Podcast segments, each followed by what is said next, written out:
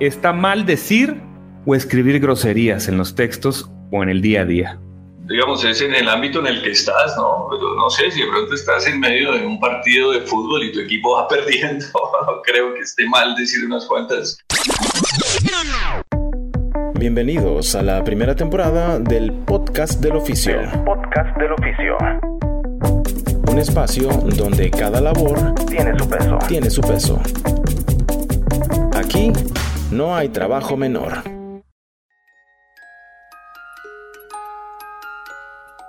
Son las 8.30 de la noche. Terminas la narración de un cuento a tu hija y por fin puedes concentrarte en los textos de fondo. A esta hora el trabajo fluye mejor. Revisas la agenda del siguiente día y recuerdas la presentación del libro al que fuiste invitado. Han pasado casi 10 meses desde que corregiste aquella obra. Piensas en ella y recuerdas muy poco. Suspiras.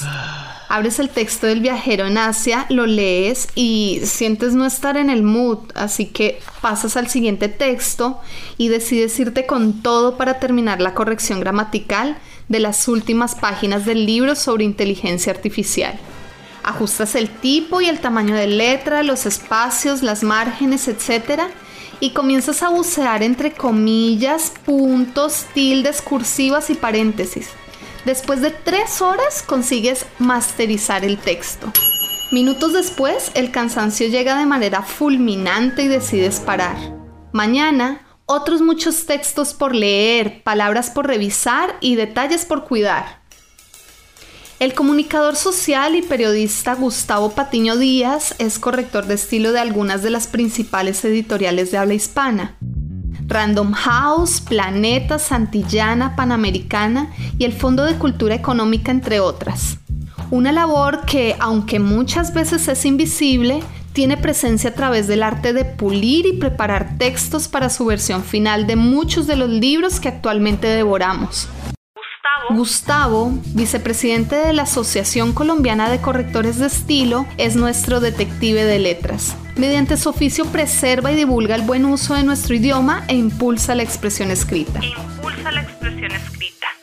Y amigos de Harry al aire, estamos de nuevo pues a punto de comenzar con una edición más, el episodio número 2 del el podcast del oficio. Aquí, repito, es de Harry al aire con un invitadazo este día y estamos súper contentos. Recordar nada más, inicialmente, que el podcast del oficio es eh, un podcast destinado a todos los oficios que tenemos a nuestro alrededor, eh, son alternos a lo que normalmente conocemos de ciertas personas. Entonces, eh, nos adentraremos a la parte curiosa y hoy por hoy tenemos un oficio que me parece demasiado importante y que ha estado entre nosotros todo el tiempo, pero que muy pocas veces hemos puesto atención para saber en realidad qué es lo que está pasando con esto.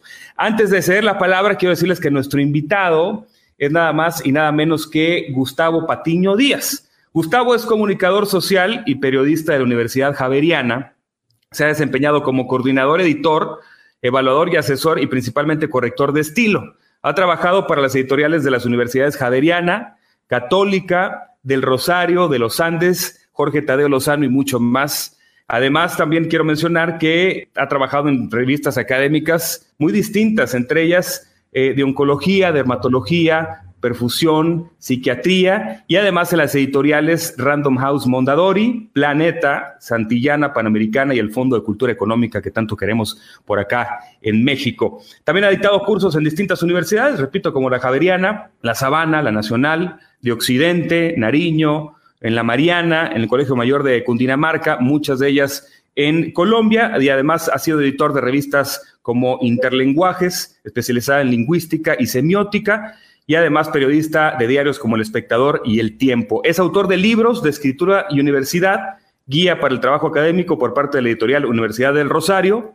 citas y referencias bibliográficas, editorial Universidad Javeriana y manual de expresión escrita del Centro de Editorial Javeriano. También mencionar que Gustavo es vicepresidente de la Asociación Colombiana de Correctores de Estilo Correcta, y es por eso que ya finalizando esta pequeña biografía, que podemos seguir muchísimo más tiempo, eh, le doy la bienvenida a nuestro invitadazo, el corrector de estilo, Gustavo Patiño. Buenas, buenas tardes por allá en Colombia, Gustavo. ¿qué tal? Buenas tardes, qué gusto estar aquí en tu programa. Muchas gracias por, por, conectarte con nosotros. Vamos a platicar un poco del oficio. Te voy a platicar cuál es la, la, dinámica ¿no? de este podcast. Hablamos un poco del oficio, hablamos también de esas curiosidades o dimes y diretes que conlleva el mismo oficio de la corrección de estilo, de la gramática, pero después nos vamos a meter a una serie de afirmaciones, mi querido Gus, que hemos escuchado en el día a día, que yo, yo no las dije, conste, ¿eh? porque luego los invitados se ponen, ay, el Harry las, las inventó para meter cuchillito de palo, como decimos en México, ¿no? Pero pero no, yo no las inventé, las voy a poner sobre la mesa, tú contestas con idea que mejor te parezca, ¿ok? Adelante, claro.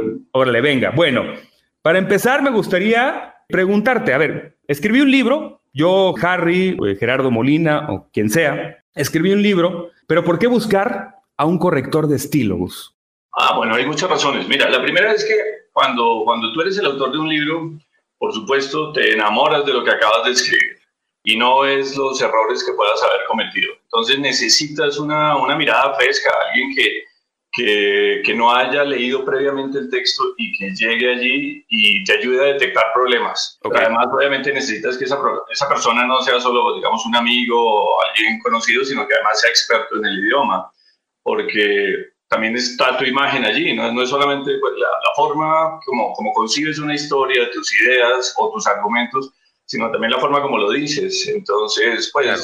si no eres experto en, en, ortografía, en lenguaje, pues seguramente vas a cometer algunos errores que son apenas, apenas normales.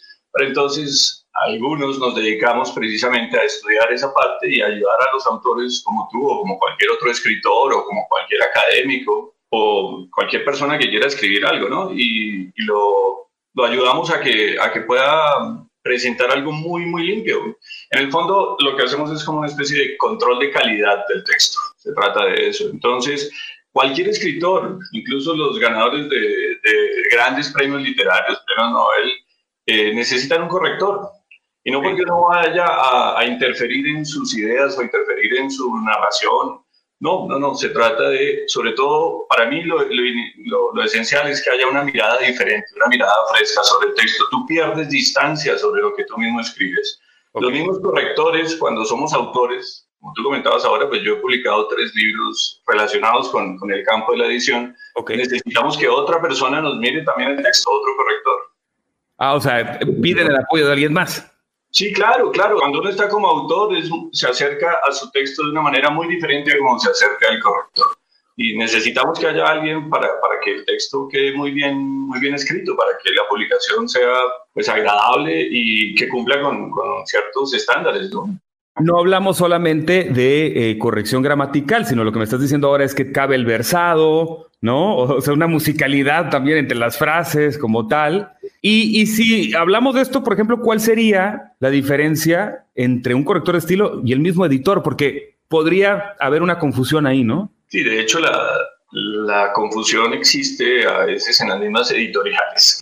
Okay. Bueno, a, a ver, tendríamos que empezar un poco más atrás los editores tradicionales, porque este oficio también ha venido cambiando, digámoslo, se centraban en, el, en la estructura del texto, sobre todo si estamos hablando de, de, un texto de ficción, de una novela o de un cuento, se centraban en la estructura, se centraban en los personajes, le recomiendan o le recomendaban al, al escritor eh, hacer cambios drásticos, cambios estructurales, te podían decir, mira, es, digamos, en un texto académico, por decir algo, okay. mira, realmente este primer capítulo, eh, pásalo al número 4, eh, escribe otro primer capítulo, cambia la introducción, las conclusiones están mal. Entonces, iban a la estructura del, del texto, mientras que el corrector iba a la microestructura. O sea, yo como corrector no me meto a cambiarte párrafos enteros, ni, ni, ni, tengo la potestad de decir, mira, esto no sirve, córtalo, quítalo. De pronto puedo sugerirlo, pero no puedo hacerlo. En cambio,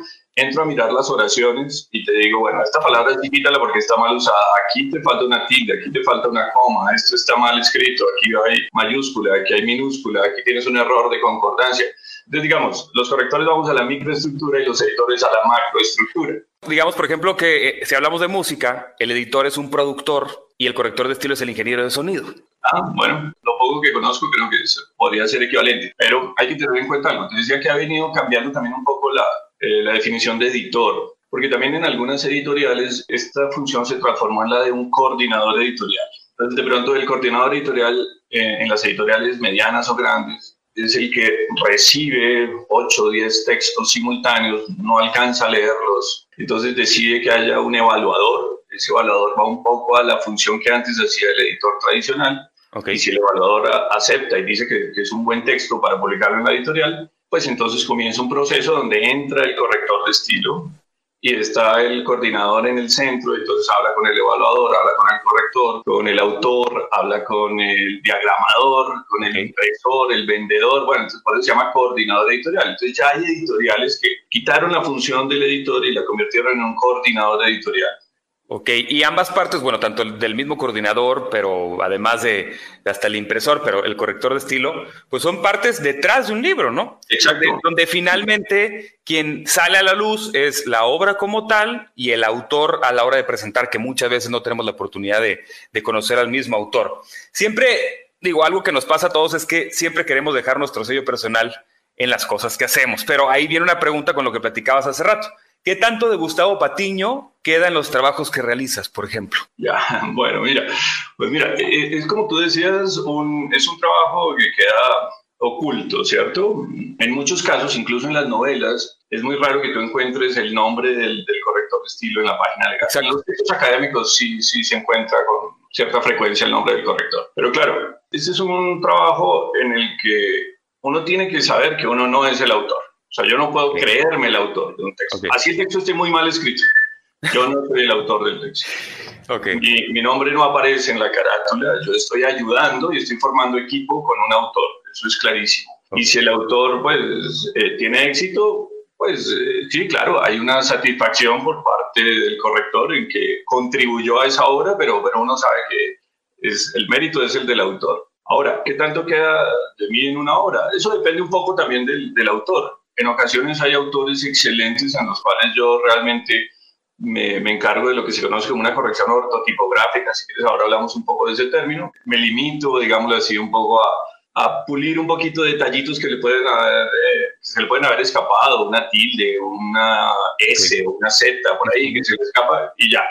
En ese caso te puedo decir, pues mi contribución estuvo en, en verificar que, que, el texto salga sin errores, pero a veces no, no, ni siquiera es necesario sugerir, pero hay otros textos donde yo me involucro y sobre todo si hay alguna afiliación con el tema del cual trata el libro, entonces trato de hacer sugerencias, eh, voy un poquito más allá sin que el editor me pida necesariamente eso. Okay. Y bueno, pues eh, normalmente tengo buena recepción, digámoslo así, por parte de los autores con, con las sugerencias que hago y, y es, es, un motivo, pues, como de orgullo personal saber que, que, uno contribuyó a una gran obra, a una obra famosa, contribuciones pequeñas pero significativas. Finalmente dices, estamos desde atrás, a veces con pequeñas correcciones ortográficas, muchas otras con, con un poco más de aportación. Finalmente sí, sí dejas un poco de huella o mucha huella, pero siempre hay una huella dentro de la, de la obra. Sí, sí, pero te dicen, te dicen, ¿te invitan al lanzamiento del libro? Te preguntan por acá. Sí, normalmente sí, claro, claro que sí. Sí, es, es muy común. De hecho, hubo un tiempo en el que me la pasaba en lanzamientos de libros. O sea, todos los que corregías. Sí, sí, sí, todos, todos. Pero bueno, ya, ya ahora como que, pues ya con otra dinámica, con familia, bueno, ya, ya bajé un poco, poco la, la asistencia a, a, los lanzamientos de libros. Pero sí, sí, era no muy común, claro. Oye, ahora con, con este tema de las correcciones ortográficas, que me parece que, que yo creo que es de la aportación más importante que tienes tú, porque como dices, por más grande que seas como autor, eh, y tengas un versado perfecto, una fórmula descubierta, porque hay autores, hay que decirlo, que igual que los discos hacen fórmulas, ¿no? Como Maná, ¿no? En la música aquí en México, ¿no? y siguen vendiendo, ¿no?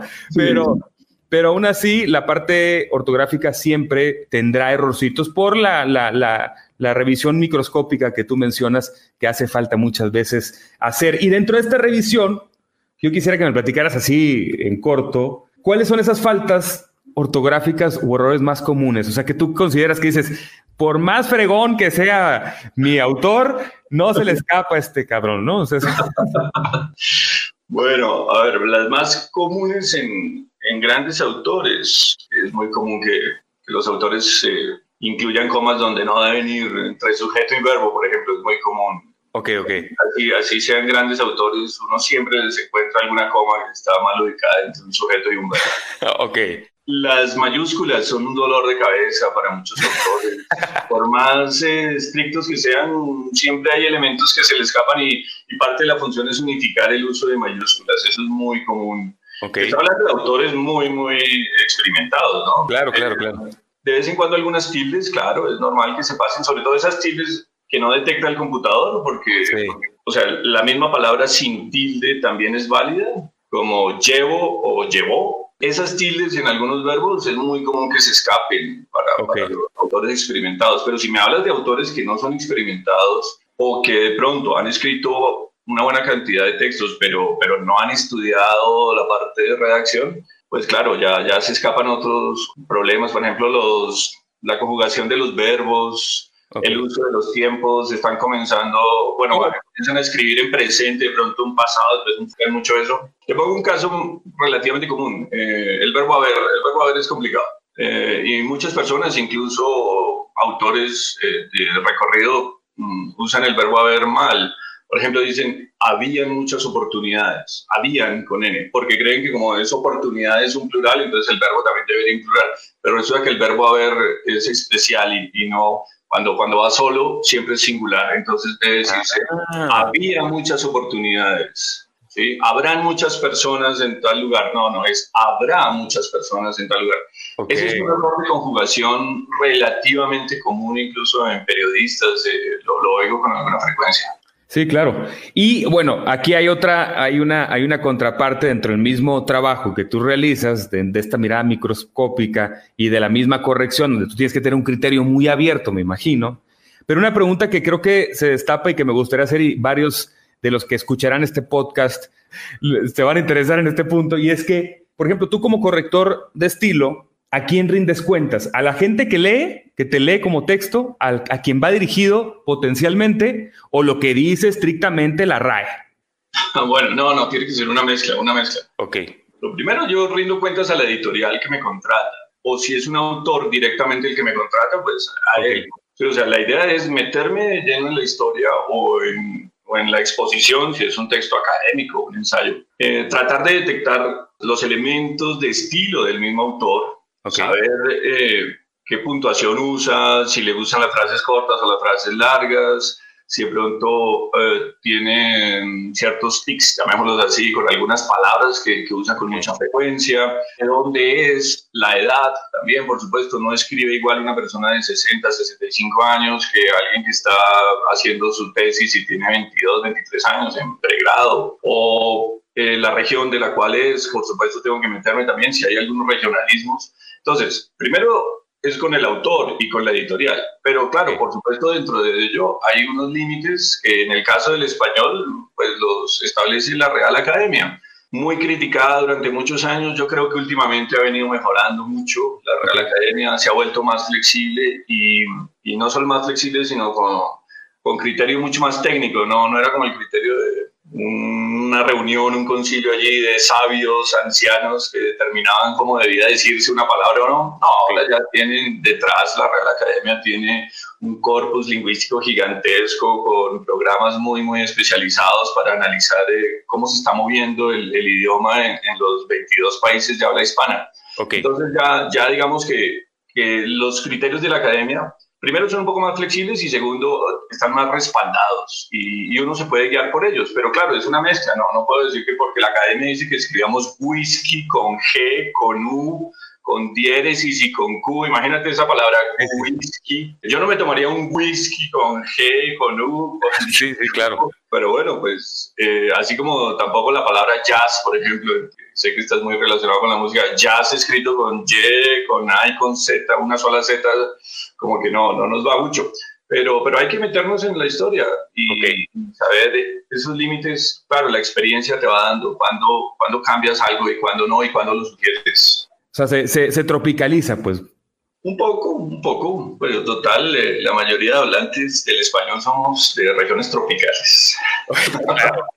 Oye, y te sigo ahorita, hace rato que decías, cuando el autor me manda por computadora el texto, ¿todavía hay autores que lo manden por máquina de escribir o a mano? No, no, ya, ya no, ya no. Yo conocí, digamos, eh, yo llevo 20 años trabajando como corrector, me ha sucedido dos veces y claro, en ambos casos eh, eran ya autores de muchísima edad, un autor en Colombia muy, muy reconocido, eh, diplomático, diplomático. Era un libro, era un libro sobre sobre como historia de, las relaciones diplomáticas de Colombia y bueno, él había sido ministro muchas veces y bueno, pero ya era un señor de ochenta y pico de años, 88 años, algo así.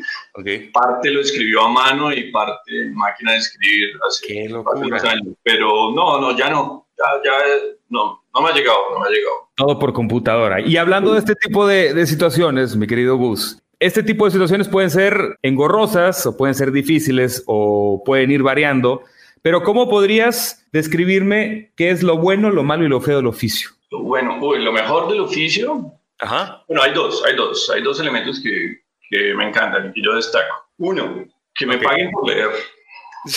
Ok. Eh, tan solo la semana pasada eh, me, llamó, me llamó una editora, me dijo que me iba a mandar un libro porque iba para la, la segunda edición. Y te digo, yo estuve a punto de comprar la primera edición porque era un libro que me llamaba mucho la atención, quería leerlo. No sé en ese momento qué pasó, no lo compré, pero eh, lo tenía ahí en fila. Y ahora me llama y me dice, mira, es que ya hay una segunda edición, entonces eh, creo, quiero que tú lo corrijas. Entonces, en lugar de haber pagado para leer ese Claro, libro, ahora me claro. pagan para que lo lea. Y me parece una maravilla poder ¿No? eh, vivir de la lectura. Eso es una parte. Ok. Y eso va combinado con la, con la segunda parte, y es que eh, poder entablar un diálogo con, con los autores antes de, de dar a conocer el libro. O sea, yo de otra forma no podría llamar a un gran escritor y decirle, oye, tienes tres horas y nos sentamos a hablar de tu libro. En cambio, en, un- en este oficio, yo puedo sentarme con el autor, o bueno, en este caso aquí a través de, de alguna de estas plataformas o por teléfono, duró tres horas hablando de, de su novela y sugiriéndole y diciéndole por qué esto o por qué lo otro. Y, y él me cuenta anécdotas y me dice, mira, esto lo escribí cuando estaba en tal parte o esto lo escribí por esta razón o qué te parece. Y, y con algunos autores, pues claro, comienzo a volverme amigo de estos autores. Entonces es muy, muy gratificante saber que, que hay un diálogo con, con gente supra- supremamente interesante, con gente experta, y no digo solamente escritores grandes, como tú le pero yo también a veces me muevo un poco en el campo de la edición académica, entablar diálogos con, con científicos, con médicos, con expertos en política, en sociología. Es muy, muy agradable. Eso, me parece que eso es lo más, eh, Rescatable. lo más rescatable del, del oficio de la corrección de estilo. Es eso. ¿Y algo que no te guste o que te llame la atención y que digas, ay, bueno, esto, esto de repente suele ser duro? No sé, la soledad o no sé. Sí, sí. Bueno, mira, esto es un poco raro porque yo escribí un libro sobre referencias bibliográficas, pero, no me gusta corregirlas. Ok, ok. Es muy aburrido, es muy aburrido. Una lista de 20 páginas de solo referencias bibliográficas donde tienes que mirar si primero pones el año, primero pones la ciudad, ojo porque la que va con una coma, aquí lo cierras, tienes que buscar el enlace, mirar si, si de pronto cambió la norma, entonces las normas APA cambiaron hace poco, entonces ya, lo que ya tenías interiorizado, no, entonces ahora, ahora tengo que cambiarlo. Eh, la parte de, de corregir referencias bibliográficas es, es aburrida, es aburrida porque pues no, no tiene... No produce nada, ¿no? Sí, no produce, no produce. Es aburrida, pero, pero hay que hacerla, hay que hacerla, indudablemente. Y los autores agradecen cuando uno es minucioso con esa parte, pero, pero eh, es la parte más árida de la, de la corrección.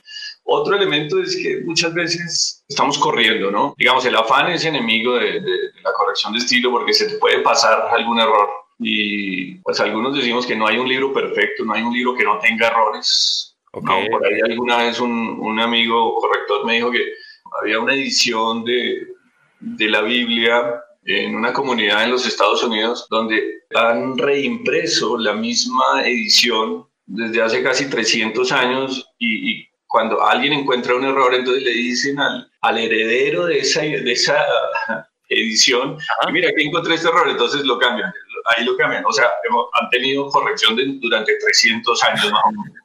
Pero de pronto eso podría llegar a acercarse a la idea de un libro que no tiene errores. Pero claro, terrible cuando, cuando se pasa un error.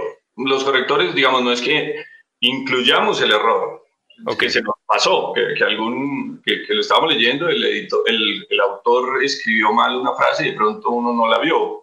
Ok. Pero claro, esa, esa es la parte, pues cuando uno dice, uy, ¿cómo, ¿cómo se me pudo haber pasado este error? ¿Qué pasó ahí? Pero generalmente es por el afán, porque a veces te piden, te dan tiempos muy, muy cortos para, para corregir muchas páginas. Entonces eso no, no, no es muy bueno. Ok, las notas, las notas bibliográficas y, el, y la rapidez con que te encargan un trabajo puede ser de las cosas que no son disfrutables y creo que todos coincidimos con esa parte. Pero, mi Gus, de las cosas que sí disfrutas, entre todos los textos, el universo de textos que corriges, porque lo decíamos hace rato, no es nada más textos de novelas, ¿no? O, o libros sobre especializados para tal cosa, sino textos científicos, o sea, es chamba finalmente, pues no, no es de todos esos textos, ¿cuáles son los trabajos que más disfrutas? Periodismo, textos de periodismo. Ok. En mi caso, yo me formé como periodista. Alcancé a trabajar en, en periodismo, pero pues comencé a ser corrector porque mi escritorio en el periódico quedaba pegado al departamento de corrección de estilo. Ok. Y me la pasaba hablando más con los correctores de estilo que, estaba, que tenía al lado que con los otros periodistas. Y bueno, tuve la oportunidad después de vincularme con una editorial y empecé allí. Pero lo que te digo es, para mí, pues queda de todas maneras esa idea de que en algún momento quise ser periodista o dedicarme a- al periodismo. Lo ejercí durante apenas un año. Me acaba de graduar de la universidad y ejercí durante un año la- la- el periodismo. Pero disfruto mucho cuando, cuando me mandan textos periodísticos. Realmente los disfruto. Textos de crónicas o reportajes son los que más me gustan. Por supuesto que también textos de ficción, cuentos y novelas se disfrutan mucho. Ok. Vamos a, una última pregunta antes de irnos a una sección que tenemos mucho por acá y que nos y que gu- gusta mucho el escucharla, que es, son las afirmaciones que te platicaba al inicio. Sabemos que existe, y eso, es- eso lo googleé, ¿no? Ahorita vamos a hablar de esas palabras como googlear, ¿no? Pero eso lo googleé en eh, redes sociales, en internet, y al parecer es de las pocas, si no es que la única asociación nacional de correctores de estilo llamada Correcta, que es colombiana, Asociación Colombiana de Correctores de Estilo, y tú eres vicepresidente. Nos pareció increíble. eh, debe haber mucho trabajo, mucho corrector de estilo por ahí en Colombia, pero ¿por qué juntarse, no? Como una especie de sindicato de correctores de estilo, de magos como en, como en Harry Potter, ¿no? Sí, sí, sí. bueno, mira, no, no, no creas. Eh, hay como seis o siete asociaciones en, Ok. en Panamérica. Acabamos la, la semana antepasada, tal vez, acabamos de crear una red, sí, se llama Redacte. Ok. Entre todas. Sí, sí, sí, hay una en España, en Argentina, Uruguay, Ecuador, Perú. Se está creando la de Costa Rica. Y antier nos llegó un mensaje de una asociación mexicana, Asociación Mexicana de Correctores, Diseñadores y Fotógrafos, creo, creo. Ok. Pero nos, nos pareció un poco rara la mezcla, ¿no? Como- Sí, sí, claro, claro. Pero y y en un país tan grande, ¿no? Que, que en Sí. teoría debería tener separado todo. Sí, sí, sí, exacto. Eh, pero sí hay, sí hay varias asociaciones. Ahora, no son, no son muy antiguas. Eh, la nuestra eh, se fundó hace 10 años, pero tuvo como 4 o 5 años en que quedó absolutamente quieta y la retomamos hace un poco con algunos amigos y bueno, eh, estamos como trabajando para que la corrección de estilo se profesionalice, porque no, no hay una profesión, no hay una carrera que sea corrección de estilo. ¿no? Siempre Como tal. estudiamos algo diferente, comunicación o estudiamos literatura o filosofía o filología lingüística, pero no hay una carrera. Y también para capacitar un poco con, digamos, en el uso de herramientas nuevas y hacemos algunos eh, encuentros o congresos. De hecho, íbamos a tener un congreso nacional, eh, pero pues por la cuarentena se nos dañó. Eh, hay un par de preguntas que coinciden que me gustan, me gustaría hacértelas antes de irnos a las afirmaciones, Gustavo, que tienen que ver con lo, lo de expresar lo propio. Tanto Rubela Barushka como Mariana Martínez Stens eh, hacen una, una pregunta muy similar y es que dicen que si al ser corrector se contrapone a la labor de escritor, o sea que ya no podrías contar historias propias. No, no creo, no, no, no, para nada. De hecho, yo, yo he escrito también algunos textos más como de crónica. Sí, sí, alguna vez también publiqué, pues aparte de los textos, digamos, académicos que he escrito, pero no, no, no, conozco varios, varios correctores que, que a la vez son autores, más que todo desde de, de la parte académica, pero digamos, eh, lo que ocurre también a veces es que eh, hay autores que, que, saltan de vez en cuando a la corrección y vuelven otra vez a... Así pasa. Sí, sí, sí pasa. Sí conozco algunos, algunos que, han, que comienzan publicando algunas novelas, después como están metidos en el campo editorial, entonces son evaluadores también, son editores y también son correctores y vuelven a la, a la escritura. No, yo no creo que, que haya una, pues que, que, uno ya no pueda ser eh, escritor. Claro, de pronto se demora un poco más al comienzo. Y, y aquí hay algo que me, me gustaría mencionar. Hay un cuento que, me, que es muy especial, se titula El Grammatical Psycho. Ok, ok.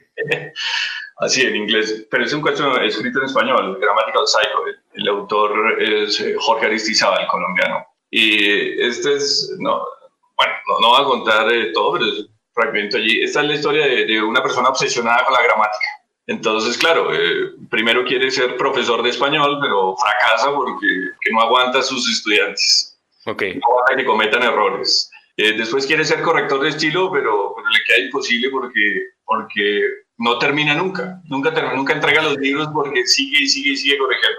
Y es, él quiere escribir la gran obra de gramática del español, la gran obra. De hecho, los, los apellidos de este autor eh, combinan eh, los apellidos de dos grandes gramáticos. Y, pero no lo logra porque, porque se, eh, un poco en línea con la pregunta que, que, que tú habías hecho, o bueno, que, que enviaron.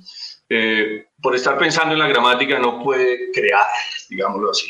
La forma no te permite llegar al contenido. Pero bueno, resulta que él en medio de ese, de ese mundo se, se, se, obsesiona con la gramática y, y, de pronto va en un taxi y el taxi le dice, aquí tiene sus devueltas y él dice, eso no se dice así. Y le dice al taxista, no, mejor avance y gire a la derecha y lo hace entrar a un callejón y mientras tanto él se va quitando la corbata y ahorca al taxista y le dice que no son devueltas, que son vueltas.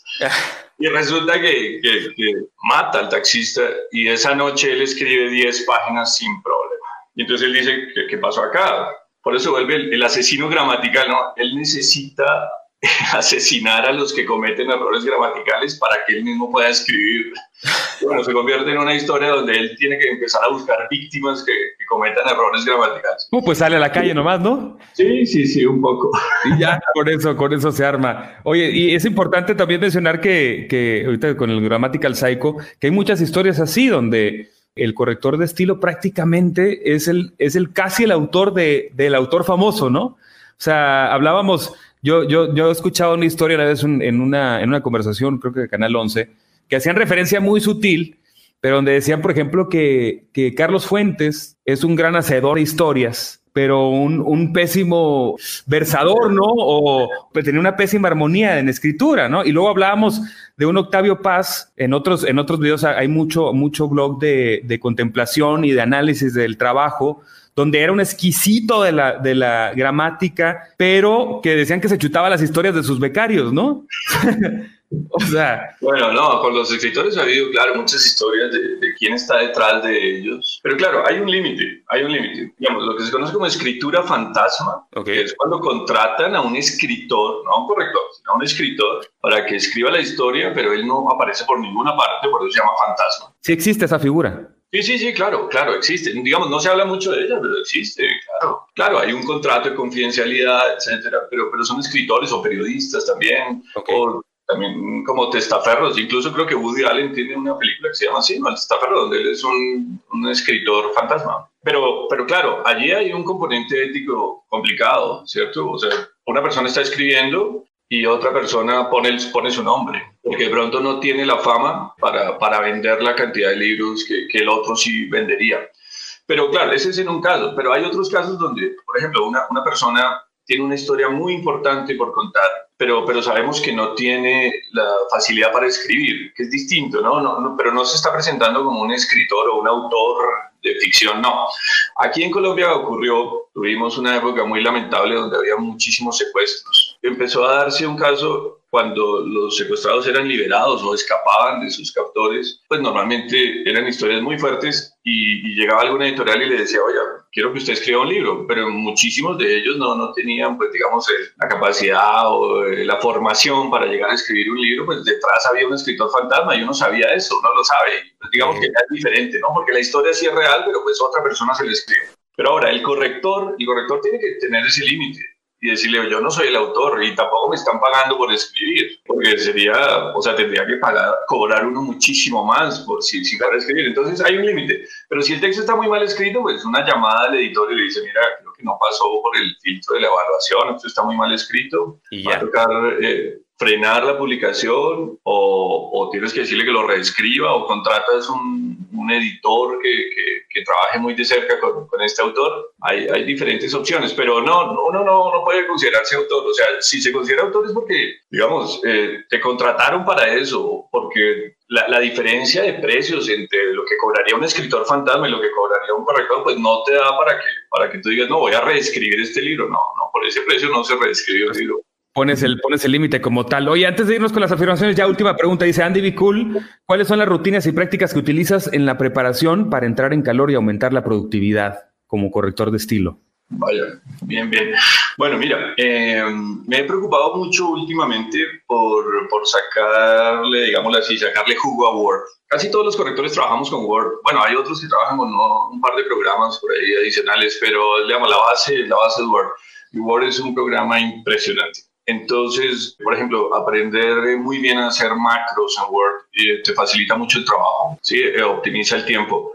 Eh, aprender a usar bien, bien los recursos, tener eh, un ambiente adecuado para, para, trabajar, manejar dos pantallas, por ejemplo, ayuda, tener unos listados de errores comunes, entonces te queda más fácil porque pasas eh, automáticamente los puedes corregir. Eh, hay algunas herramientas que, que, están inventando últimamente, más en el inglés que en el español, pero, pero poco a poco van llegando al español. Tener recursos, tener a la mano, pues, los, libros de cabecera, digámoslo así. Y claro, en la medida en que uno se puede ir especializando en un tema de corrección, por ejemplo, durante un tiempo estuve muy, muy dedicado a textos médicos, entonces pues eh, rendía un poco más, ¿no? Que, que, si llega un corrector nuevo que puede tener mucha experiencia en texto de ciencia política, por ejemplo, pero no tiene experiencia en, en vocabulario médico, entonces se va a demorar mucho más porque va a tener que buscar en diccionarios muchos términos. Entonces, eh, pues sí, hay, hay, hay, diferentes formas de, de optimizar el trabajo, pero pues principalmente recursos informáticos. Aquí mencionan uno, dice, ¿consideras a la hoja de comentarios como herramienta fundamental para la corrección de estilo? Sí, sí, claro, claro, los comentarios son fundamentales. Perfecto. Bueno, ahora sí, vamos a, a frotarnos las manos, vamos a, a, respirar un poco, mi querido Gus, y vamos a ir con las afirmaciones. Las pueden, digo, pueden escribir de todas maneras por acá. Estamos en el segundo episodio del podcast del oficio, un podcast, repito, que eh, no es solo para vanagloriar los oficios como tal, sino entenderlos un poco más y también meternos en los oficios que están entre todos nosotros tras bambalinas o de frente, pero que los damos muy por sentados y que tienen muchas cosas curiosas y muchas cosas muy importantes también en el día a día y que por eso estamos platicando con nuestro querido Gustavo Patiño. Él es corrector de estilo y además vicepresidente de la Asociación de Correctores de Estilo de Colombia. Bueno, ahí va, vámonos con la primera afirmación, yo la pongo sobre la mesa, tú contestas con, con tu idea, ¿ok? Venga. Muchos de los famosos escritores no saben escribir y lo hacen a través de un corrector de estilo. Sí, sí, es, es, es posible. Que, pero como te decía, pues lo, los ayudamos, los ayudamos a pulir un poco, pero sí, sí, hay, me, me, he encontrado con algunos autores que no sé cómo llegaron a la fama. Sí puede darse, sí puede darse. Pero también ten en cuenta una cosa, o sea, no, no, no nos escandaliza que determinado autor cometa algunos errores. No, no, no es tampoco grave. De pronto hay, hay categorías de errores. Si, si un autor famoso comete errores como decir aiga en lugar de haya, de pronto sí me escandalizo. Pero, pero en otros casos, si, si no sabe tildar, no, no le pongo problema. Para eso estamos los correctores. Eso, como debe ser. Venga, vámonos con la número dos, ¿ok? A ver, dale. El corrector de estilo es un policía de lenguaje. Oh. Ay, ay, ay, no sé, no sé, la analogía, digamos, no me gusta mucho, pero, pero le encuentro algún sentido en algunos casos. Bueno, si, si quiero pensar que un, que un policía se encarga de hacer, de hacer cumplir leyes o normas, pues indudablemente un corrector también está encargado de mirar que un texto siga ciertas normas. Sí, sí, y esas normas las impone pues la academia básicamente. La tradición también, pero básicamente la academia. Entonces, claro, claro, claro, eh, una primera función es limpiar, limpiar errores. ¿Y en qué me baso para limpiar los errores? Pues en lo que dice la, la norma. Ahí hay una pequeña, una pequeña relación, pero bueno, claro que policía del idioma grammar nazi, que no puede puedo ver un error o que no puedo oír un error porque a mí mismo lo estoy corrigiendo. No, mira, yo jamás corrijo a la gente cuando, cuando está conversando conmigo. Y de pronto que algunos dicen, ay, y lo dije bien, y le dije, pues si me vas a pagar, yo te cuento si lo dijiste bien o no, pero si no, relájate, no, no hay problema, puedes decirlo como quieras, ¿no? Pero, pero claro, hay gente que, que de pronto está criticando siempre, oh, lo dijo mal, lo escribió mal. Sí, hay algunos, hay algunos, pero, pero de pronto más que correctores, no, no creo que sean correctores de oficio, sino son gente obsesionada con la gramática, que ya es como otro, campo. No sé, mira, te, te digo algo, alguna vez comentando eso con, con una amiga arquitecta, entonces me decía, bueno, pero, pero tú ves errores por todas partes, y yo digo, yo sí los veo, pero me quedo callado. Ok, sí, venga. Soy corrector de estilo y está muy malo usar modismos. Ah, no, no, no, no, no, no, no, no. Los modismos son parte del idioma, es la parte más viva del idioma. Es una delicia oír modismos nuevos, escuchar eh, gente de otras regiones, de otros países y un modismo que uno no había oído, a mí me parece buenísimo. No, lo que pasa es que tienes que saber cuándo usarlos. En un texto formal, en un texto del gobierno, por decir algo, algunos modismos pueden quedar mal o pueden ser confusos, pero, pero en un cuento, en una novela, qué bueno que tenga modismos y no que parezca como algo aséptico como, como escrito por una máquina. No, no, no, que, que, se refleje la región, la experiencia del autor, que use los modismos, pero que los sepa usar, ¿no? Que, que, no sea algo, digamos, gratuito, ni que, ni que su obsesión sea meter modismos en una, en una historia, ¿no? Sino que sepa cuándo, cuándo quedan bien y, y cuándo de pronto voy a hacer algo un poco más eh, estandarizado. No, no quisiera llamarlo neutro porque no, no existe un español neutro, pero un poquito más eh, estandarizado, que se entienda bien en México, en España, en Colombia, en Argentina. Dice, dice Alfredo Tegogolo Groove, los modismos son la grasita del taco. Me parece buenísima esa. ¿Sería la, la, mantequilla en la arepa? También, en el caso colombiano, sí, sí, sí, se puede decir así. Órale, bien, vámonos con, con una siguiente afirmación y es que dice que todo texto debe de tener siempre una corrección de estilo. Es lo ideal, por supuesto. Me, me gustaría eh, incluso que, que hubiera, digamos, una, una, especie de norma que dijera que, que todas las, las, leyes y que todos los decretos y, en fin, todo lo que, lo que emita un gobierno sería buenísimo que, que, pasara antes por un corrector de estilo. Eso ayudaría, ayudaría bastante a que, a que pudiéramos entender un poco más. Aquí hay un, un profesor y que ha incursionado un poco en la política, un poco no mucho en la política. Dice que, que las, las leyes al final no deberían decir... Eh, solo emítase y cúmplase, sino emítase, explíquese y cúmplase. Esa parte de explíquese va mucho con el, con el corrector, pero no solamente en textos eh, legales. Lo ideal sí, sí sería que, que, todo texto, pues salvo que sea muy personal, de pronto en, un chat o en alguna publicación en redes sociales, pues claro, va a ser muy difícil. Pero por ejemplo, ya hay correctores especializados en, en corregir eh, textos en Twitter. Venga, vámonos con otra afirmación, la que dice que la era digital desbancará la labor manual o el oficio de un corrector de estilo gracias a las computadoras. Bueno, es un, es un punto importante de, de discusión, claro. Eh, hace, poco, hace poco hablé con, con un amigo que, que, escribe en inglés y me dijo que los programas que hay en inglés en este momento me dice, oye, yo creo que van a desaparecer los correctores. La inteligencia artificial está, está entrando en muchísimos, muchísimos campos. Ha habido experimentos donde música clásica compuesta por computadora la ponen al lado de, de música realmente compuesta por, por eh, autores clásicos y expertos en música clásica no han logrado diferenciar cuál de las dos, si, si esa fue compuesta por una persona o compuesta por, por una máquina. Algunos, algunos expertos, corregí un libro sobre inteligencia artificial no hace mucho y esta autora, una autora de Estados Unidos, decía que seguramente hacia el año 2050 ya tendremos novelas escritas completamente por una máquina. Y si la escribe la máquina, pues seguramente tampoco necesitará un corrector. Pero creo que va, van a ser más esas. Pero mientras haya también una persona escribiendo, creo que va a haber una persona corrigiendo, porque precisamente ahí está, ¿no? Pues somos humanos, cometemos errores, no, no podemos ver todo y, y, si bien nos estamos ayudando muchísimo de la inteligencia artificial, o por lo menos de todos estos programas que, que ahora permiten detectar errores, pero, pero por el, yo, yo veo que pasarán unas cuantas décadas antes de que nos reemplacen completamente, pero creo que es difícil ver algún oficio que esté a salvo. Venga, venga, vamos por otra, vamos por otra. Desde que soy corrector de estilo, le encuentro errores a todo, hasta en mis lecturas de ocio. Sí, claro. Ineludible, ineludible. Es, difícil. Y era un poco lo que te iba a comentar y me dijiste, espera, espera, no, decía que con una amiga arquitecta, entonces eh, ella me, me, comentaba un poco eso, y ella me decía, mira, es que yo también, yo entro a algún lugar, miro el techo, digo, no, eso quedó muy bajito, miro las esquinas, dijeron, quedaron mal empatadas, no, eso, o, o simplemente ella me dice, no, yo entro y miro un cuadro y, y a mí es ineludible, yo, yo detecto si el cuadro está torcido o no, así sean unos milímetros, porque ya es el ojo experto el que ve eso, ¿no? Y claro, yo veo errores por todas partes, pero uno no puede volverse obsesivo, ¿no? Ahora, cuando uno tiene sus lecturas de ocio, sí a veces crear esa distancia es difícil. Trata uno de sumergirse en la historia, ¿no? Y a veces sí se logra, pero, pero claro, a veces salta, salta el error allí, como si te pegaran un puño en el ojo. Pero también depende, depende un poco del error. Si ya es muy frecuente, pues ya, ya uno dice, uy, aquí falta un corrector o no, realmente la calidad no es muy buena, pero, pero algo, algo interesante. Yo digo, bueno, pues mientras haya errores, yo tendré trabajo. Si no hubiera errores, pues, no, no tendría trabajo. Entonces, pues eso está bien. Sí, sí, para mí, pues que siga habiendo. Venga, venga. Ahora, otra más. Dice, la gente que habla o escribe bien es más inteligente. No, depende como tú consideres la inteligencia. No, no, no, hay gente que, puede ser analfabeta y sí es muy inteligente, ¿no?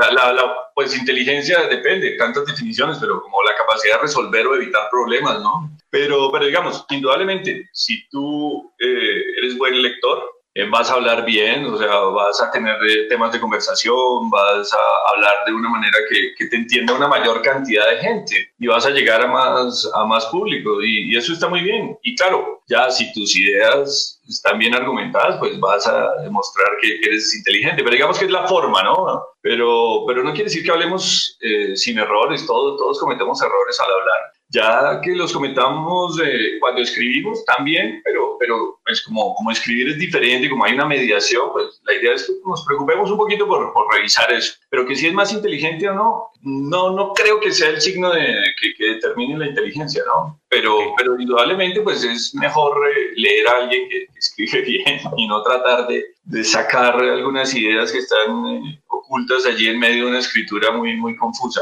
Y hablando de escribir, vamos con la última afirmación, y esta creo que es importante, y es, ¿está mal decir o escribir groserías en los textos o en el día a día? No, no, no, no, no, pues claro, si tú te, te la pasas diciendo groserías, pues claro, vas a, digamos, es en el ámbito en el que estás, ¿no? Pero no sé, si de pronto estás en medio de un partido de fútbol y tu equipo va perdiendo, no creo que esté mal decir unas cuantas, pero claro, escribirlas, eso ya depende de lo que tú estás escribiendo. Eh, hay novelas donde, donde se quiere reflejar eh, personajes que son muy, muy groseros y, eh, pues claro, que vengan las groserías en, en el texto. Pero digamos, la, la, grosería gratuita, pues ¿para qué? ¿Para qué? O sea, mira, tú y yo llevamos casi, no sé, 40, 50 minutos conversando, no, no hemos dicho groserías. No quiere okay. decir que no digamos eventualmente groserías, pero, pero hay que saber en qué momento se dicen y para qué. Ahora, el insulto gratuito, pues no, pero, pero un buen insulto dicho en el momento exacto y con la palabra que hiere, pues también tiene un efecto que, es el que se busca, ¿no? El que, que, busca el hablante para demostrar un estado de ánimo y, y qué bien que estén. Ahora, el punto es, ¿conviene usarlo o no? De pronto, a veces uno dice una grosería y dice, de pronto no debía haberla dicha, de pronto debía usado una palabra un poco más suave. Y lo mismo pasa en los textos, que no sea tampoco demasiado, pero, pero no ocultar ni censurar una grosería, ¿no? De hecho, sí. ya los diccionarios las están incluyendo últimamente. Sí, es lo, es lo que te iba a mencionar, si la misma RAE los, los soporta, porque, por ejemplo, una de las críticas que hemos escuchado o escuchamos cuando, por ejemplo, le dieron el, el premio Nobel a Mario Vargas Llosa, era ese, ¿no? Que decían, pues es muy recursivo con las groserías. Y, y, y, había una parte de los escritores que decían, las groserías se usan cuando sientes que tu texto se está aburriendo, ¿no? Y entonces decían, bueno, entonces quiere decir que todos los textos de Vargas Llosa son aburridos porque están llenos de groserías. Entonces era como un, un debate, un dimidirete que me parece interesante y, y, venía esta segunda pregunta que es, entonces ya la misma RAE o los diccionarios los incluyen.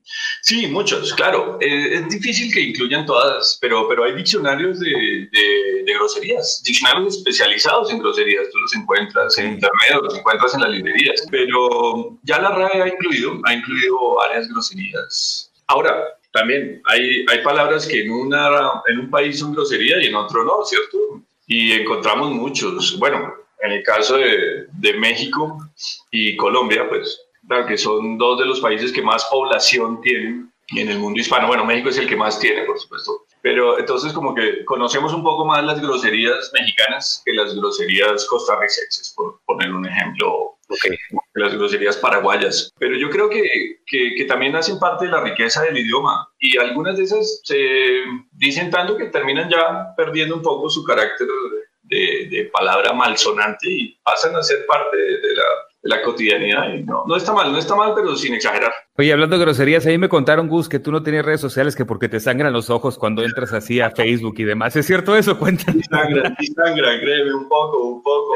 Sí tuve Facebook durante un tiempo, eh, me parece que me quitaba mucho tiempo, ¿no? Lo dejé de usar más por el, por el tiempo, como que uno se vuelve un poco adicto a eso, ¿no? Pero oh, sí, sí tuve que, dije, no, no, ya no me aguanto a dos, a dos amigos, yo más bien los llamo y los, los quité de ahí porque es que no, no, era demasiado, la verdad, cuando escribían. Y a veces uno dice, pero ¿cómo, cómo, cómo, cómo puedes escribir tan mal? Porque mira, eh, los errores de ortografía, hay una, hay una comparación que me parece que, que vale. Uh, un error de ortografía no, no quiere decir que tú no entiendas el texto. Estamos hablando solo de ortografía, no estamos hablando de cómo ordenas las palabras, no estamos hablando de sintaxis, no, no, no. Estamos hablando del que escribe una C en lugar de una Z, o el que escribe una palabra con H o sin H, pues no sé, B corta, B larga, etc. Pero, pero es algo así como, los errores de ortografía son como el equivalente al mal aliento. O sea, tú le entiendes a la persona que te habla con mal aliento, pero como que te, como que te alejas un poco, como que es un poco de, de, estar hablando con esta persona. Es más o menos eso, ¿no? Tú estás leyendo errores de ortografía, es como si la persona te estuviera hablando con mal aliento. Eso es un poco incómodo. Sí, y no necesitas ser corrector de estilo. A mí me pasa con, con las Ks en lugar de usar la Q, la U y la E, ¿no? Entonces, ¿qué con K? Y dices, ay, güey, o sea, y a pesar de que sabes que sabes que la persona habla bien y sabes que la persona estudió mucho y sabes que la persona tiene una profesión de alto nivel, pero sí. decide tener como un alter ego, ¿no? O una, una, un B-side eh, de persona en redes sociales y que dices, pues, ¿por qué no puede ser tú, güey? El que, el que es mi amigo en redes sociales también, ¿no? Claro, claro, sí, sí, sí, sí, uno se relaja mucho en redes sociales porque es, es como esa mezcla entre lo escrito y lo hablado, entonces fue más por, porque ya era como pérdida de tiempo o, o, más bien demasiado tiempo dedicado a las redes, mejor decidí frenar ahí. Paraste, qué bueno, ya, ya, ya salimos de la duda porque pensábamos que ya era demasiada sangre derramada, que andabas ahí con hemorragias y demás. Bueno, ya estamos a punto casi casi de finalizar. Estamos platicando con Gustavo Patiño Díaz, corrector de estilo, repito, editoriales como Six Barral, ¿no? Random House, Planeta, pero además es vicepresidente de la Sociedad Colombiana de Correctores de Estilo Correcta, que ya hicimos tag en esta transmisión y que les vamos a seguir compartiendo. Prácticamente me gustaría saber, Gus, para em empezar ya a, a, comentarios finales, ¿cuáles son o cuáles serían estos proyectos futuros con Correcta o tus proyectos personales? O sea, me imagino que tu trabajo tiene mucho que ver con que, lo decías hace rato, hay un boom donde se está escribiendo mucho, donde están saliendo editoriales, pues digamos que de futuro hay futuro, ¿no? Pero sí. si lo acotamos a ciertos rubros, ¿cuáles serían estos futuros próximos de Gustavo? Un poco, un poco lo que mencioné antes con la, con la asociación y como proyecto personal, pues a mí también me, me gusta dictar clases, fusionarlo con, con, los proyectos de la asociación. Si queremos que, que la corrección de estilo llegue a, a tener un, un grado mayor, un título mayor. Digamos, en ese momento tú consigues cursos de corrección de estilo. Creo que en Uruguay hay una carrera técnica en corrección de estilo, en España creo que hay alguna especialización, pero, pero no hay ninguna carrera o ninguna, por lo menos en, en Hispanoamérica, no hay ninguna especialización formal que una universidad te dé el título. Okay. Creo que allá es uno de los principales eh, proyectos eh, y pues eh, visibilizar un poco más eh, la profesión de corrección de estilo para que, para que también la gente conozca y sepa y en muchas entidades del gobierno no saben que existe la corrección de estilo, sería bueno también que, que conocieran, o sea, hay que, hay que darnos a conocer un poco más. Es, es necesario. Perfecto. Difusión o divulgación más del tema de la corrección de estilo eh, de manera un poquito más, más global. Oye, finalmente, que por acá es una pregunta, yo, todos hacen preguntas, yo no hago preguntas, mi querido Gus, pero, pero finalmente unos autores que, nos, que te gustaría mencionarnos o que con los que te haya gustado colaborar para, para poderles platicar a, la audiencia de, de, estos proyectos que has tenido, no sé, sabes que me gustó mucho con tal autor o fue un gustazo poder colaborar con este autor, no sé. Sí, bueno, bueno, bueno mira, eh, bueno, Alberto Mangel, muy, muy bueno, sí, un ensayista maravilloso. Eh, a Héctor Abad Faciolince, colombiano, muy bueno también. Eh, ¿Qué otros autores? Tomás González, colombiano. Eh, recomiendo también el libro Los Nueve Gigantes. Eh, ahora que hablábamos de, de, inteligencia artificial, me parece maravilloso, absolutamente maravilloso. Y está la traducción, o sea, tuve la oportunidad de trabajar en la traducción al español. Se llama así Los Nueve Gigantes. Es buenísimo. ¿De quién? Le guste la inteligencia, el tema de la inteligencia artificial. Ese, ese libro está súper recomendado. ¿De quién? ¿De quién es el autor? No, espérame, que me escuchaste un poquito aquí. Es que bueno, lo vamos a buscar, lo vamos a esperar entonces, como, como los nueve gigantes, ¿qué te parece? Sí, sí, sí, claro. Lo dejamos ahí. Oye, agradecer, eh, antes de casi casi ya cortar transmisiones, porque ya nos andamos pasando en, en el buen cotorreo, agradecer a los que han estado escribiendo, eh, a Gustavo Franz de León, querido amigo que está eh, conectado, también a Liano Espina dice, ya no me aguanto tanto meme con mala ortografía en las redes sociales. Ah, ah sí, a veces. Y dice que hables de, bueno, no, no sé si que hables o no hables, pero mencionarte que uno de los grandes trabajos y por los que yo conocí a Gustavo tienen que ver con Luis Miguel Rivas, del cual yo les puedo decir, les puedo platicar muchísimo, un libro que se llama Era más grande el muerto, que para mí es de los libros más divertidos que me he leído y que para mí fue, no, no voy a decir que el mejor, pero es uno de los mejores libros del 2017, que creo que fue cuando se editó este libro. Sí, sí, sí, no, divertísimo. Eh, un autor colombiano, en ese momento estaba viviendo en Argentina él, pero no sé si, si ya regresó a Colombia, Rivas. Eh, muy divertido, muy divertido. Fíjate lo que hablábamos, lleno de modismos, en este caso modismos relacionados con Medellín, eh, situado, situado un poco en los años 80, una época muy dura de Colombia, el narcotráfico, pero, pero son dos personajes casi entrañables los que él logra crear allí muy divertido. Sí, era más grande el muerto. Así es, el Gurbo, ¿no? Y compañía. Entonces, sí. sí. sí, es un libro que creo que es completamente recomendable y se los dejamos de regalo aquí en esta, en esta transmisión. Y finalmente agradecer a todos los que se conectaron. Repito que estamos en esta segunda edición del podcast del oficio, el segundo episodio, un podcast destinado a platicar de distintos oficios que están entre todos nosotros y que los damos muy, muy por sentado o que muchas veces no conocemos, que forman parte de nuestro día a día, como lo que está sucediendo ahora que estamos en pandemia. Nos damos cuenta que la ciudad está girando por oficios que nosotros ni siquiera los, los tomamos en cuenta, ¿no? O sea, oficios como el, el, el de camillero o enfermera en los hospitales que están siendo más importantes que el del médico. O eh, oficios como el recolector de basura, que es el de los más peligrosos, el de el del repartidor de comida que está entre todos nosotros, que si no, quién sabe qué haríamos si, si no existieran estas personas valientes de este primer frente de batalla. Y a la, a la, vez, ahora que estamos readaptando trabajos de manera virtual, nos estamos enterando de que allá había muchos otros, como la misma ilustración, ¿no? La corrección de estilo, el diseño gráfico, donde los que hacíamos trabajo presencial, estamos adoptando las maneras de todos estos trabajos que eh, ya lo estaban haciendo vía tecnológica o en, en entornos virtuales. La educación también, que la semana pasada platicamos con Angélico Espina sobre entornos virtuales. Entonces, me parece importante también platicar de la corrección de estilo de todos esos libros que gracias a la cuarentena estamos consumiendo, ¿no? Entonces, es, como una cadena de valor que se va sumando en plena cuarentena, en pleno aislamiento, y era importante poder platicar con, nuestro querido Gustavo. Gustavo, finalmente, no sé si quieres realizar algún comentario final y tu contacto también para saber dónde podemos buscar un poquito más de información. Eh, bueno, contacto eh, con la página web de la, de la Asociación Colombiana de Correctores. Okay. Simplemente correcta.org. Como te digo, pues dejé un poco lo de, lo de redes sociales. Mi correo es muy fácil, corrector de estilo arroba gmail.com. El único, ¿no? Es el primero que salió en Gmail. Sí, sí, sí.